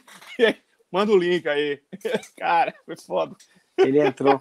Acho que ele Aí- ficou com. O Aquiles me pedindo no outro dia, cara, me dá o contato do Roger. Me dá o contato do Roger, porra. Vou fazer um abuso aí. De estrutura. Sensacional, ali foi muito bom. É. Foi muito bom, cara. Segue aí, Gilson, por favor, superchat. Galera, Vamos tô lá. colocando aqui o link, ó. Link do RPM no misto quente. Ah, vou ver isso aí depois também. Ah, é. Tem gente aqui achando que você é tipo GPS, ô César, para dar endereço e tal. Aqui, ó, o Marco Augusto. César, os ensaios do Tudo ao mesmo tempo foram em Perdizes, na rua Pombal e a gravação na Granja Viana, certo? Verdade, confere. Rua Pombal, caso do Marcelo Fromer. Exatamente. Animal. GPS, perfeito. Eu morei ali, eu morei ali os primeiros um ano e dois meses na rua Diana, em Perdizes. Ô, perto época- do Palestra Itália, Belo? É, exatamente aí. Porra! Pelo amor Dava- de Deus. Era só descer reto e saía lá. Aham. É verdade, essa daí era a casa do Marcelo Fromer, eles gravaram uma puta casa na Granja Viana. Ok, Gilson. Pera aí que eu tô salvando o link que você me passou ali. o Daniel Braga mandou 19,84. Acho que é a primeira vez que tem esse valor assim. Edvan. Legal, é, legal, boa. Valeu. Boa! Mito. Mito. Eterno. Cara, eu acho que fechou ou não carregou aqui ainda. Acho que é isso. É isso aí. Marco César, Augusto, me sou César, geógrafo. me- eu assisti todas todos os, as partes do documentário que você está fazendo sobre a vida do Netinho. Obrigado. Muito maravilhoso aquele bate-papo de vocês, as, as cenas, tudo e tal. Como é que começou isso, cara? E por que, que você escolheu o Netinho? Ou se foi uma coisa que ele que te procurou? Como é que aconteceu isso? E o, e o quão importante foi para você entrar fundo na vida dele para saber um pouco mais de tudo que ele fez e da importância dele para bateria, música, bateria do rock brasileiro, né? Bom, primeiro que por algum motivo eu tenho uma predileção por, por bateristas no meu programa, assim como você, né? Porque, cara, assim, acho que poucas pessoas falam com os bateristas, né? Então, É. assim, quando eu comecei a Porque às fazer vezes o eles são programa, meio. Eles são meio assim, né? Tô meio, meio ogro. Mas, cara, assim, quando eu comecei a fazer o programa, todo mundo falava assim pra mim assim, ah, mas tem que falar com o cantor, ou você tem que falar com o guitarrista. Não, não. Isso aí Não, já- guitarrista não. eu quero falar, eu vou falar com o PA. Mas por que você não chama o Paulo Ricardo? Não, porque eu quero falar com o PA, né? Então, assim, o meu programa tem puta, um monte de bateristas, né? Muitos deles eu conhecia, né? trabalhei com alguns, mas o Netinho não, assim, o Netinho acompanhava a carreira porque eu era fã do Casa das Máquinas, né, meu? e porque eu pesquiso rock brasileiro e conheci a história do The Clevers e dos Incríveis e tal, né? Mas o, o mote mesmo era o Casa das Máquinas, né? Então, é, eu cheguei nele justamente por causa disso, porque por causa, por, pelos seus bateristas, né? Claro que grande parte da entrevista eu pesquisei, né? Eu comprei o livro dele, que recomendo, né? Nas baquetas. E, e o resto foi rolando ali, as coisas que eu lembrava, né? Assim. Então, pô, tá indo muito bem de views aí no canal Vitrola Verde, que eu tenho o programa, né? Porque o Netinho se soltou, cara. Nossa, ele falou ah. que foi a ah. melhor entrevista que ele deu, né? E contou vários detalhes, virou até polêmica aí, porque ele falou do nome, que pegaram o nome, os ex-integrantes, ex-integrante e tal, aí virou uma bola de neve no dia seguinte. Que nome? O nome da banda, né? Conta então, aí, conta a parada aí. Registraram, né? É, então, conta registra... a parada aí. Quem que registrou o, o quê? Papo. Qual o nome? Dá o papo aí, BO total. Dá o papo. Então, ele diz no meu programa que uhum. o, o, o, Netinho disse, né? Eu sempre quero deixar claro que é o entrevistador que diz que depois do dia seguinte fica todo mundo me ligando e me xingando. Né? É um saco isso, cara.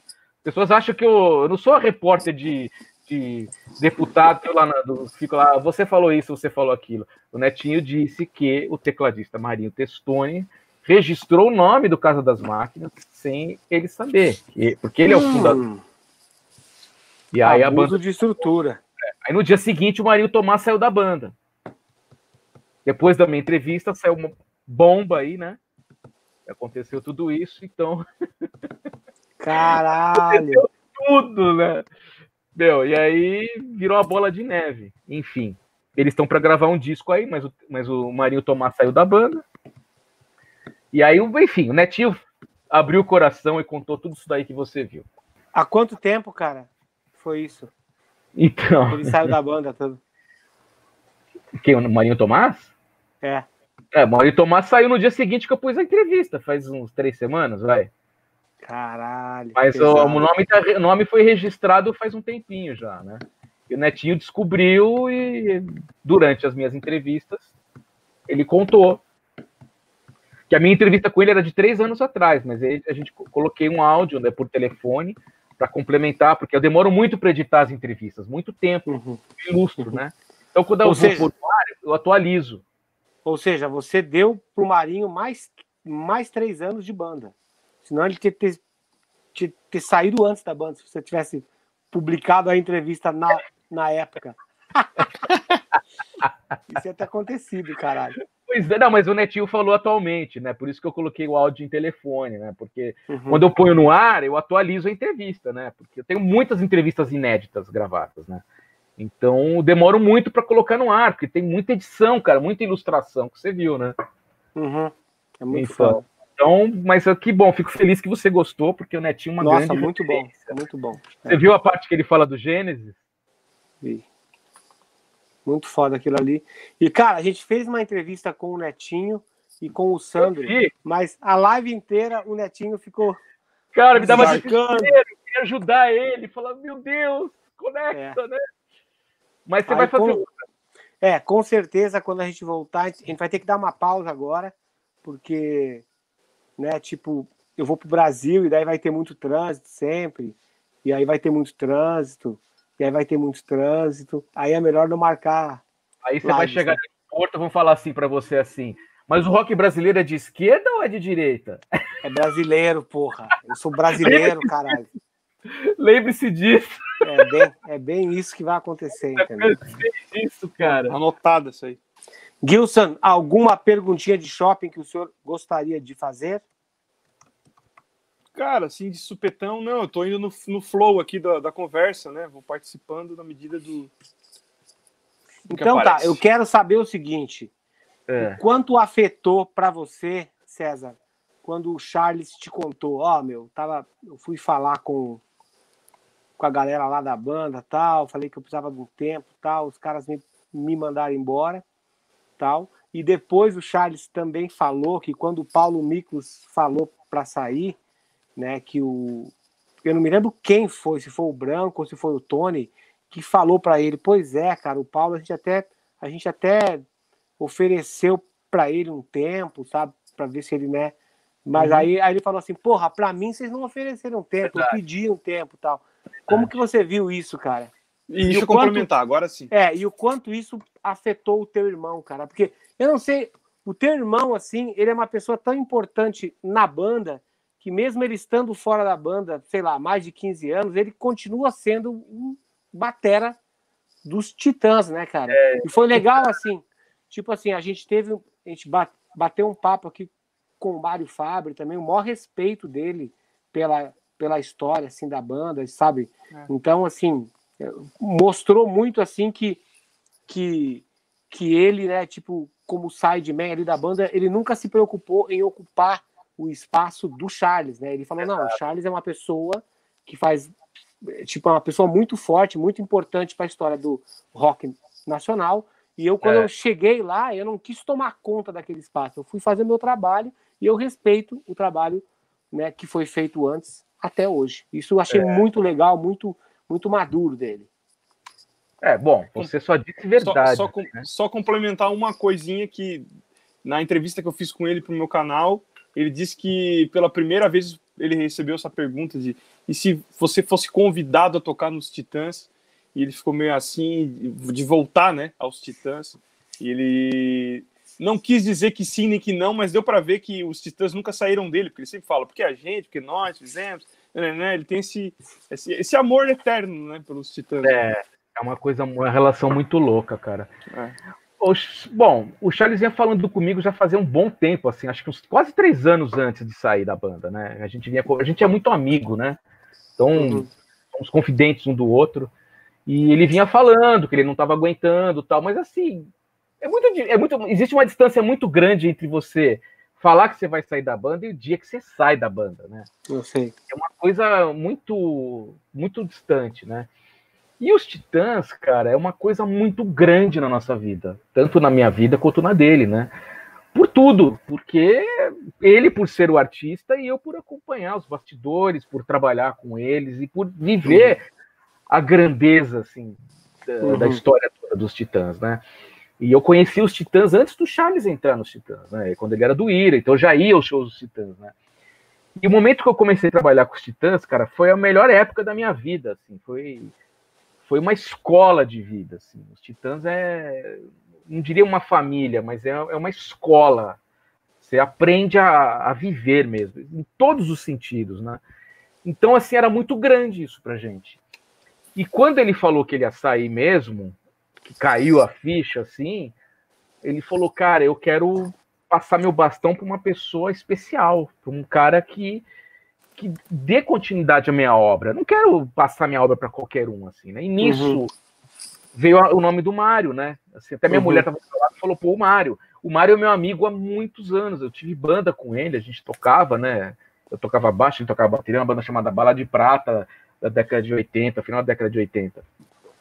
E aí eu falei, caramba, o Mário, né? Aí eu falei pro Charles, e assim, conhecendo o Mário, a, a, a característica dele, né? Como ele é, assim, um cara honesto pra caramba, assim, um cara zero deslumbre. O Mário é uhum. é músico mesmo, né? A gente falou, pô, cara, pode, um puta músico, além de tudo, pode dar é. muito certo, né? E uhum. aí eu falei pro Charles, ele falou, ideia genial. E aí chamou o Mário, né? Aí o Mário já contou aí, não vou repetir, ele já contou como foi, né? Uhum. Mas, cara, quando meu irmão saiu, o dia que, que ele saiu, assim, que eu fui, eu filmei, filmei o show, tem no meu canal, né? É muito triste, cara. Foi é assim, é aliás, né? o show foi deprimente, porque foi um show fechado, né? Cara, meu, assim, parece que foi um sonho aquele dia, né? Dia 9 de fevereiro de 2010, cara. Nunca vou esquecer isso, né? E mas seguiu, daí o Mário entrou, a gente ficou muito felizes, né, cara? Mas aí, cara, a sua pergunta tem um negócio interessante. Quando teve o 30 anos dos Titãs, eles se, eles se encontraram para fazer o, o, show, né? Então tinha a primeira foi, parte do Mário. Foi, show, ah, foi aquele show que a gente se encontrou lá. Isso, ah. foi a última vez que eu te encontrei lá nos, no, no, no bastidores, Espaço né? das Américas, é. Aliás, tava tenso pra caramba aquele dia, né? Eu queria que você entrasse ali, mas, meu, tava Uhum. tá por que, negócio, né? por, por que que tava tenso? Porque quê, cara? Por vários motivos. Porque tinha TV gravando, porque tinha se. Eh, sabe, assim, cada um tinha uma carreira paralela, né? Era um encontro dos titãs. O Nando estava consagrado, o Arnaldo estava consagrado. É, era muito, muita coisa junto. Aí tinha o Mário que estava na história, que era uma, um outro show diferente. O meu irmão que estava reencontrando os caras. Tava nebuloso o negócio, né? Teve, é que... teve, teve ensaio, assim, pro Charles? Teve, teve três é? ensaios na semana. É, eu filmei, eu tenho todo o backstage disso daí, eu coloquei no YouTube, né? Uhum. Então, cara, assim, não, não tinha, não é que tava problemas, assim, não, é que tava tenso, cara, porque era, porra, era um reencontro de uma, de uma história toda, né? Então, tanto é que a gente se encontrou ali fora do camarim e tudo, né? Porque tava é. meio. Mas, meu, foi muito interessante na hora que, que o, o Mário tava passando o som e o Charles, cara. Eu olhei assim pro meu irmão. E olhei pro Mário, me deu um apagão, cara. Puf! Caí. Caralho, como assim? Meu, foi muita emoção, cara. Porque eu falei, caramba, Deu eu tô vendo meu irmão. é, meu, é, é, muito louco, cara. Por isso que você perguntou, assim, é ótima a sua pergunta, quanto isso me afetou. Me afetou muito. Uhum, uhum. Mas, é, mas, assim, é, uma, é, é, muita emoção, porque assim, eu falei, meu, a coisa foi certa. A gente passou o bastão pro Mário, que puta cara genial, assim, sabe? Que é, um é cara é que... gente fina. Não, e... grande batera, grande é, batera, pessoa, pessoa incrível. E é um, é um educador também, né? Só o fato do cara ter tipo assim, o cara ser músico e o cara se preocupar em repassar o conhecimento que ele desenvolveu é. para outras pessoas, só isso aí já mostra não. a grandeza dessa pessoa, cara. Não, meu, me deu um, um, nó na cabeça que eu olhei assim, eu vi o Mário tocando aqui na direita, né? Meu, pô, um dos meus melhores amigos, né? E eu olhei vi meu irmão ali, aí eu, eu falei, meu, o que, que tá acontecendo, né? Cara, eu achei animal quando a Tropeçou no. Eu achei animal cara. quando quando a Hã? batera do Charles entrou no palco, assim, achei animal, cara. Falei, nossa, olha que esquema foda, né? O é... cara vai fazer uma participação espe especial, mas o cara leva a batera dele e tal, e tem canal para tudo, e tem é... troca. Como se é, fosse uma banda profissional, assim, sabe? É, achei eu fiz uma filmagem muito legal dele do palco, que eu fiquei ali filmando ele no palco, do uhum. Cabeça de Dinossauro ali, o Estado de Violência. Eu tenho a cena dele tocando ali no palco. Mas, Nossa, tirando... É muito foda tudo, acho que foi super bom, tudo, né? E... Agora, vamos aproveitar aqui, já que o Charles não está aqui e ele não vai ficar sabendo do que você falou. Você acha que em algum momento ele se arrependeu do que ele fez?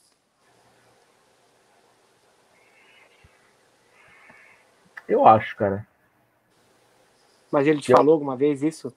Não, ele... Porque assim, as pessoas, cara, as pessoas num ciclo de dois a cinco anos, as pessoas mudam bastante. É, né? Elas podem, tipo assim, o... eu estudei isso lá na época lá da Dana, né? E existe o cromossomo que define, né, quem você é. E aquilo ali, tipo assim, quando você está fazendo umas pesquisas assim para definir a tua personalidade, o cara vai te falar o seguinte, ó, você é isso e você é isso.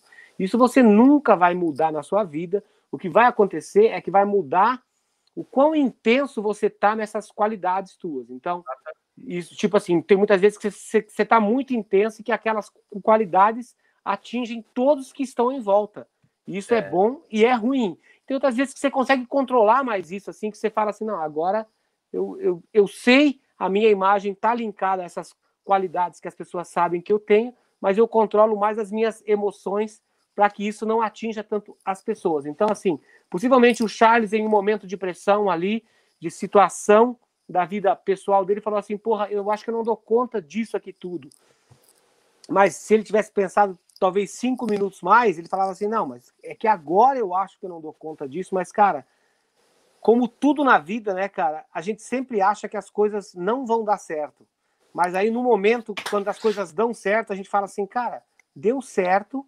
E eu tava super preocupado, eu me estressei com isso, eu achei que eu não estava pronto tal. Então, cara, eu sempre acredito nisso, né? Tipo assim, de um jeito ou de outro, as coisas vão dar certo, dependendo do, de, do quanto que você se preparou para aquilo, né? É. Então, assim, em, em, em, algum momento o Charles, tipo, te confidenciou isso, assim, num churrasco, numa janta, assim, tipo, puta, cara, tô há um ano já, como eu sinto falta, cara, mas sinto falta de tudo, sabe? Não é só da grana da banda, mas é o negócio do backstage, falar com os caras, tá envolvido com passagem de som, porque é uma vida paralela à sua vida pessoal, né? O cara tá dentro do apartamento dele, tá com as coisas dele, é, é uma coisa. O cara que, que trabalha profissionalmente, ele tem uma vida paralela à vida normal de qualquer outra pessoa. É uma coisa que só as pessoas que trabalham com isso que entendem é. o quão especial é esse mundo e o quão legal é quando as coisas estão dando certo, né, cara? Tá, tá, tudo bem, tá tudo certo. Existe um equilíbrio entre a minha vida profissional, o meu relacionamento com a banda, a minha vida pessoal, tá tudo bem. Olha só que maravilha que é. E quando você não encontra esse equilíbrio nem no, no, na tua vida pessoal e nem na profissional, aí as merdas começam e logicamente que você vai ser afetado, né? É. Ele te confidenciou alguma coisa? Não, não me confidenciou, cara, mas eu acho que o que aconteceu foi o seguinte: ele ele estava doente, cara, e ele pediu para os caras para dar um tempo. Eles não, que, não quiseram. Aí ele falou assim: então faz o seguinte, que eles tinham show todos os finais de semana. Ele pediu um final de semana de três, de quatro finais de semana, ele pediu um. Vamos, vamos tirar é, é, folga em um final de semana, a gente faz três. Eles não aceitaram. Então já vinha desgastado desde o disco Sacos Plásticos que ele estava uhum. gravando, o Rick Bonadio quis colocar bateria eletrônica, então assim, tava, tava meio distante da banda, assim, sabe? Não tava rolando, uhum. ele tava gravando o programa dele e tal. Então acho que assim, ele foi pressionado a, largar. Ele não foi meio Mike Portnoy, assim. É, ele foi pressionado a largar. Ele largou porque ele não aguentava mais. Tanto é que na minha entrevista ele fala que ele queria pegar um avião para um lugar e nunca mais voltar, né? E, e aí acho que depois que passou isso, porque ele estava muito em crise também de ver as filhas crescendo e não criá-las, não estar perto uhum. das filhas. Então eu acho que quando ele zerou isso, quando ele abaixou, quando, sabe, tudo, talvez eu acho que ele se arrependeu um pouco, porque ele sempre falou assim: os titãs é como se eu tirasse um braço de mim, né? Ele sempre fala ah, isso. Que foda, que foda é. isso. E acho que o, que o pior disso, aqueles, que é vocês são bateristas, que é a vontade de tocar, né? É. Eu brinco com o Mário, né, Mário Fábio? Eu falo assim: se você não tocar todo dia, você arranha a parede, né? Eu brinco com ele, né? Uhum. E, Charles, acho que ele sente falta, não sei se da estrada, mas eu acho que de tocar bateria, sabe? Essa uhum. coisa, tem uns, porra, não sei quantas baterias, sabe? Acho que 12 baterias, perdemos as contas já. E, uhum. e, o cara ficou 25 anos fazendo isso. Eu sei. Esvaziou, né? Foda. É, porque como, como, ele, como, como ele mesmo disse, né, na, quando ele esteve aqui com a gente, ele não, ele não, em nenhum momento ele falou que ele quis sair. E ele lamentou é. justamente os caras não terem dado essa chance como deram pro Paulo Miklos, né? Paulo Miklos, é. De falar assim, tá bom, então a gente quer, você quer dar um, um tempo, porque era isso que ele queria, ele precisava de um tempo, Exato. e ele, ele teve esse tempo forçadamente, tipo, beleza, desligou da banda, é. e daí a hora que passou o tempo ele sentiu o peso, então eu acho que o arrependimento não, o arrependimento deveria, sei lá, não é dele, enfim, porque ele precisava daquele tempo, né? Quem sou eu para dizer é. o que, que ele estava sentindo, mas, uhum. mas ele mas... precisava daquele tempo e era só um tempo, né? Era só um, ele pediu um era final só um de tempo, né? Um final é. de semana. Assim, não. Não, mas, quatro... pera, mas peraí, ele queria tirar um final de semana por mês, né? Por mês. Então, é ah, isso. Ah, então. É, isso um final de semana por mês vezes 12, né, são, são 12 meses, 100 vezes 3 ou 4, podem ser até 48 shows. Uma banda que está acostumado a ter esses 48 shows, o cara está contando com aquela grana para um monte de coisas estruturais da vida dele, né? Eu, eu me lembro muito bem que na época lá do Angra, que eu estava lá na primeira turnê, que a gente estava fazendo show para caralho, que o disco Rebirth saiu em outubro. Aí começou fevereiro, desapareceram shows até o final de março, mas as contas continuaram chegando. Foi pois ali é. que o pepino entrou no meu rabo e eu falei assim: eu tenho que, eu não, não basta eu ser somente baterista do Angra, eu preciso agitar fora do meu lugar. Foi aí que eu comecei a fazer masterclasses e workshops e aulas. Comecei é. a falar assim: não, preciso fazer mais do que está aqui. César Gavin, a gente está aqui com uma hora e 29 de lives essa parte final é aquela parte emotiva de shopping, entendeu? Que a gente quer que você abra o seu coraçãozinho peludo e fale para a galera da TV Maldita: Se você pudesse, se o Ala, se- vamos supor que o Gilson, o Gilson é o Aladim, É. Aladim da lâmpada, Eu vou mudando de Gilson, cachorro é. pra lá. do cachorro. Agora ele é o Aladim. Antes ele Tá. foi o Lumpa Lumpa. É. Agora é o Aladim. O, o Gilson, o Gilson Aladim chega para você e fala assim: Charles, é. Caralho, César, é impossível, é difícil des- desassociar, cara, os irmãos. César, eu te concedo um desejo. Você pode fazer o que você quiser na sua vida. Você pode voltar lá e desfazer uma coisa que foi uma catástrofe que te fudeu muito, ou sei lá, qualquer outra coisa. O, o Aladim da lâmpada, o Gilson, te dá uma chance de você voltar no tempo e refazer uma coisa na sua vida, seja pessoal ou profissional. O que, que você faria? Puta, refazer? Não sei se você lembra daquele filme De Volta para o Futuro, que quando Uhum. o cara que eu acho que era o 3 assim, que a mãe dele fala que ele tá sempre com a mão dele machucada, tal, não sei o que, ele fala assim: "É, pois é, teu pai teve que parar de tocar guitarra depois daquele acidente, quando aquele Corvette apareceu e provocou ele para um para um racha e teu pai, você sabe, todas as vezes que as pessoas chamam ele de covarde, ele quer mostrar que ele é um machão. E aí, quando chegou naquele momento, o cara já tinha. Ele, ele escutou isso. Ele não sabia que ele tinha a chance de mudar aquilo.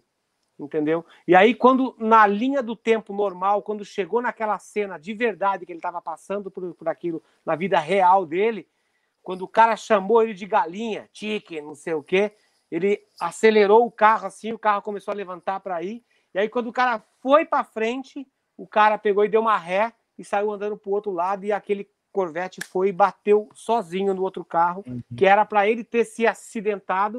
E por causa daquele acidente, que era uma coisa do orgulho dele, ele deixou de tocar guitarra porque ele fu- fudeu a mão dele e mudou completamente a vida dele. Nesse tipo de situação, entendeu? E eu, eu quero aproveitar e mostrar para as pessoas que o Gilson é uma pessoa normal e sensível e eu vou ser o, o gênio da lâmpada do Gilson. Eu vou dar para o Gilson uma chance dele voltar no tempo e mudar uma coisinha na vida de shopping dele. Vai, César. Machuca as pessoas de casa. Cara, eu acho que se eu tivesse que voltar no tempo, eu não trabalharia no último reality show que eu trabalhei pra Record aí. Eu me arrependo. Por quê?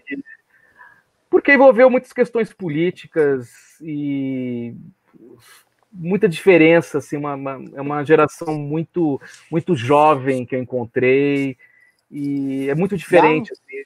Dá uns sou- exemplos aí pra galera entender Cara, eu sou de uma geração de de televisão, que você faz amizades, que você respeita o próximo, que você respeita o que você faz no trabalho, cada um tem a sua função.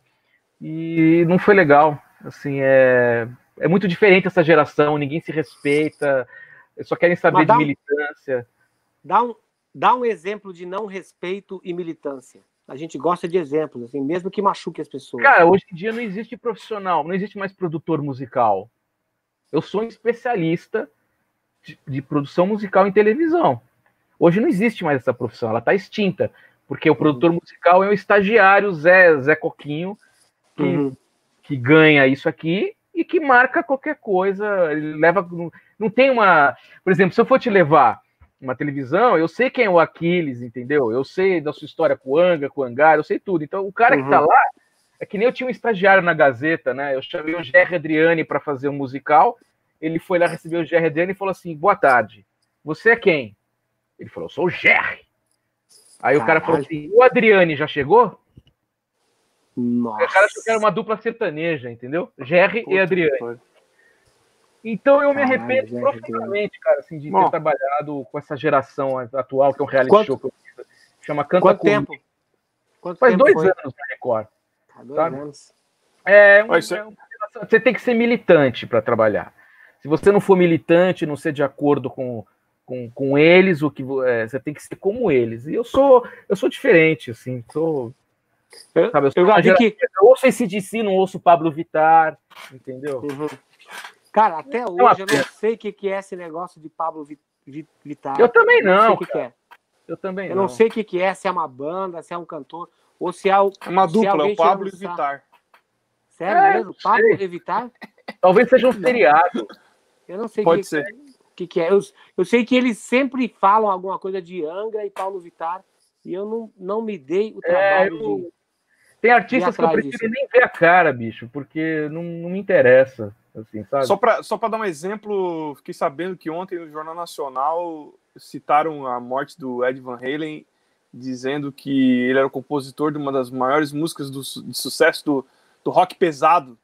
Rock, meu, Jump. obrigado. Eu Rock- falei isso pra rock minha mulher ontem. Rock, é rock Jump, pesado. né? Cara, que Eu vi, na verdade, eu vi o Regis Tadeu hoje, eu sempre vejo os vídeos dele, ele citou essa, esse nonsense da Rede Globo. Eu, eu Tá não bom, o que assisti que eles- porque eu Que Vou que falar que era o rock pesado. Que Jump é rock pesado. Caramba. É, meu, puta, minha mulher me chamou, vai passar a matéria do Ed Van Halen. Eu fui ver, o cara falou, é do rock pesado, eu saí.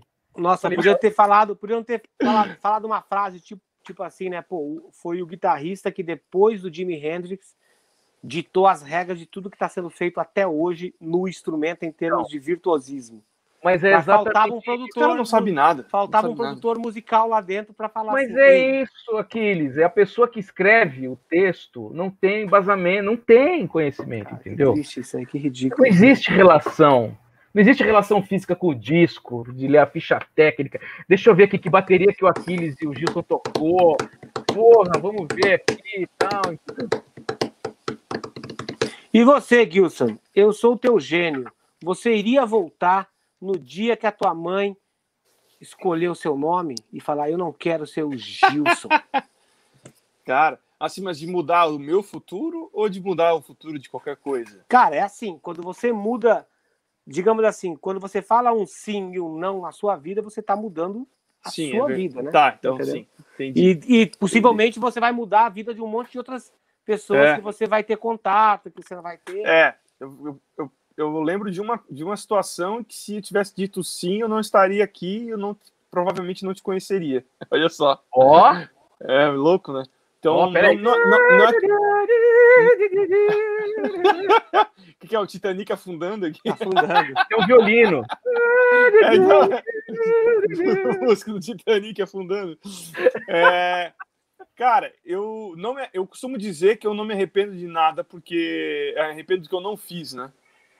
E teve uma coisa que eu não fiz, que eu quando morar, quando eu morei nos Estados Unidos, eu fui convidado, eu morava no, na Flórida, fui convidado para tentar trabalhar na, na Califórnia. Não era um convite de trabalho, mas era um convite a tentar.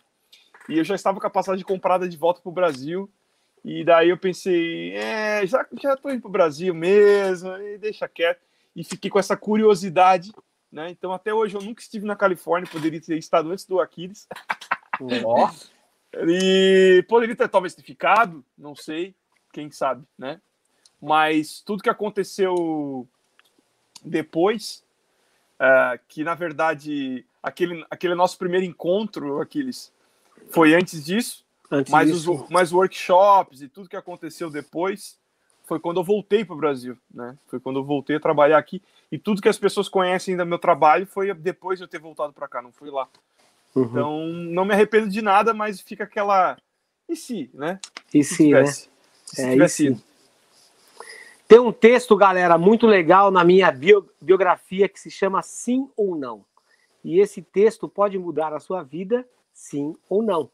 Então é exatamente isso. Se você tiver interesse, diga sim. Vai lá no meu site, Tá aqui, ó, na descrição desse vídeo. baixa o teu cartãozinho de crédito lá e ouve a minha história, que é muito, muito legal e muito verdadeira. E parceiro, não foi fácil, não foi fácil. pô, Eu me aliás, lembro da- Quero te parabenizar você tocando no Wasp, cara. Você gostou? Puta que- Obrigado. Meu, cara, que golaço, né, que você fez, né, cara? Ali, a, ali, a- Eu acho que é o ali ápice da sua carreira, né, Aquiles? Cara, ali é, é, é a gig mais. Não que o que eu toque com o Edu hoje seja fácil, né? To- tocar as Sim. músicas do Angra não, nunca foi fácil. Nem quando eu gravei, nem Lógico. quando eu criei e nem, a- e nem hoje em dia. Mas assim, você tocar com um cara que é tão venerado, entendeu? E tocar aquelas músicas clássicas que é fora do seu estilo, isso é um desafio muito grande. Mas é isso aí, ó. César, obrigado pelo seu tempo. Uma hora e quarenta de live. Eu e que agora agradeço. Eu quero, eu quero que você fale pra gente aqui, ó, um disco, um livro e um filme de shopping pra galera de casa assistir bem gostosinho junto com o seu namorado. Bom, eu, como a gente está falando da, da, da pauta do rock brasileiro, eu vou trazer coisas relacionadas à, à pauta, né? Uhum. Bom, primeiro que eu vou indicar o livro aqui, ó. Em Ritmo de da Jovem Guarda, aqui Boa. do Marcelo Frois. Esse foi o livro que mudou a minha vida para entender todo o rock dos anos 70, dos anos 80. A gente tem que entender isso aqui, ó. A Jovem Guarda. E lembrando que temos que também entender a bossa nova que navegou junto com a Jovem Guarda. Esse livro aqui mudou minha vida, que eu fiz a minha primeira monografia destinada ao rock brasileiro. Jovem Guarda em Ritmo de Aventura do Marcelo Frois, entrevistei ele.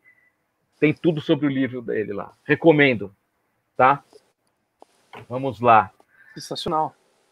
Bom, filme, não podia deixar de, de- de colocar esse aqui, que é meio óbvio, mas é um, eu acho que vale a pena todos verem. A vida até parece uma festa dos Titãs. Ah, Porra, eu tenho, eu, eu tenho esse aí.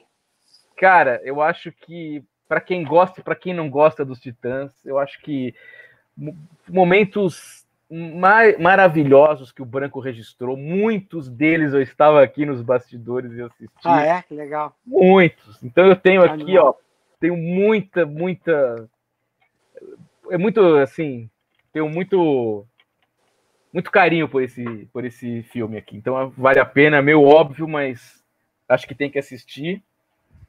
E o disco, como sempre que me pergunto, do meu favorito do rock brasileiro é os Voluntários da Pátria. Nossa, pela- juro que eu não sabia que ia ser isso.